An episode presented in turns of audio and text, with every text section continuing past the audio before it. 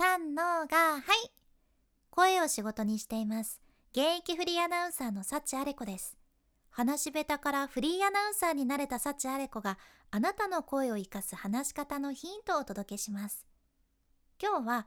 滑舌が悪いっていうのを解決する方法についてお伝えしますね。滑舌が悪いっていうのを直したいって方本当に多いっちゃんね。これ昔の私が同じことで悩んどったけんすごくわかるんやけどとにかく誰かと会話しとっても何言っとるかわからんって言われるし永遠に聞き返されるしでそれで自分ってほんと滑舌悪いなーって悩むとさとにかくもう話すこと自体に苦手意識を持っちゃって人と話すのが億劫になるとよね。で口数も減っちゃうんですよ。でまだ自由なプライベートとかならいいんやけどこれが仕事とかにも影響してくるとよね。私なんて喋る仕事やけん致命的だったわけなんです。それでもいろいろ改善できるように練習して今ではこの声を使う仕事をしています。滑舌が悪いのはちゃんと改善していけるけん大丈夫です。私がこのポッドキャストでも改善方法をシェアさせていただくけん一つ一つできそうやなって思うものを取り入れてもらって是非あなたも早く自信を持って話せるようになっていただけたらすごく嬉しいです。さあそこで今日ご紹介する滑舌を良くする方法なんやけどズバリですね。顎を元の位置に戻すっていうものです。どうかな？普段顎の位置とか意識したことないですよね。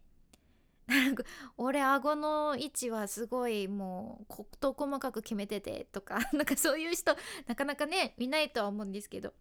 さらにその顎の位置をしっかり元に戻すとかって顎の骨バキバキやっちゃう系ですか？ってちょっと心配された方もおるかもしれんけど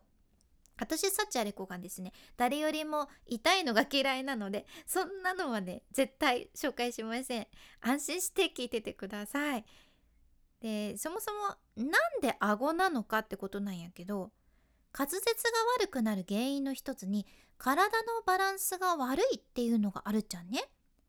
今ってさみんなパソコンとかスマートフォンを長時間使うことが多いやん。でそれで顔を下に落とす姿勢、まあ、つまり猫背になりやすくて猫背になると首が前に出る形になってさ顎を突き出す状態になってしまうじゃん。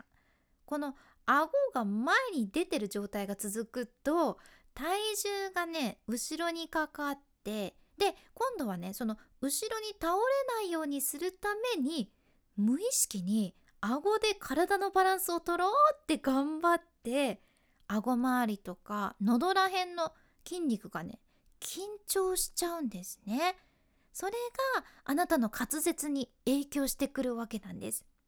そう思うとさ顎ってけなげですよねいつも気遣いやったけどさ頑張ってくれとったんやっていう感じ？感謝ですね、まあ、やけんこそその顎を正しい位置に戻すのがいい滑舌につながるじゃん。ってことで早速やっていきましょう。まずはですねその顎を引いて姿勢を正してください。そしたら両耳の後ろのくぼみの部分をそれぞれの手の中指で押さえてください。両耳の後ろのくぼみの部分をそれぞれの手の中指で押さえます。はい。そしたらその中指を下からぐーっと突き上げるようにしながら顔を押して真上を見ます。ぐぐーっと。で上を向いて喋る感じで「あうあう」とこれ10秒ぐらい発声するんですね。大丈夫かいな両耳の後ろのくぼみの部分をそれぞれのね手の中指で押さえて中指で下からググッと突き上げるようにしながら顔を押し上げて真上を見てる状態です。で上を向いて喋る感じであうあうと10秒ぐらい発声しますそしたら次は押さえていたその中指を外しちゃってください。で顔を正面に戻して普通に顎を引いて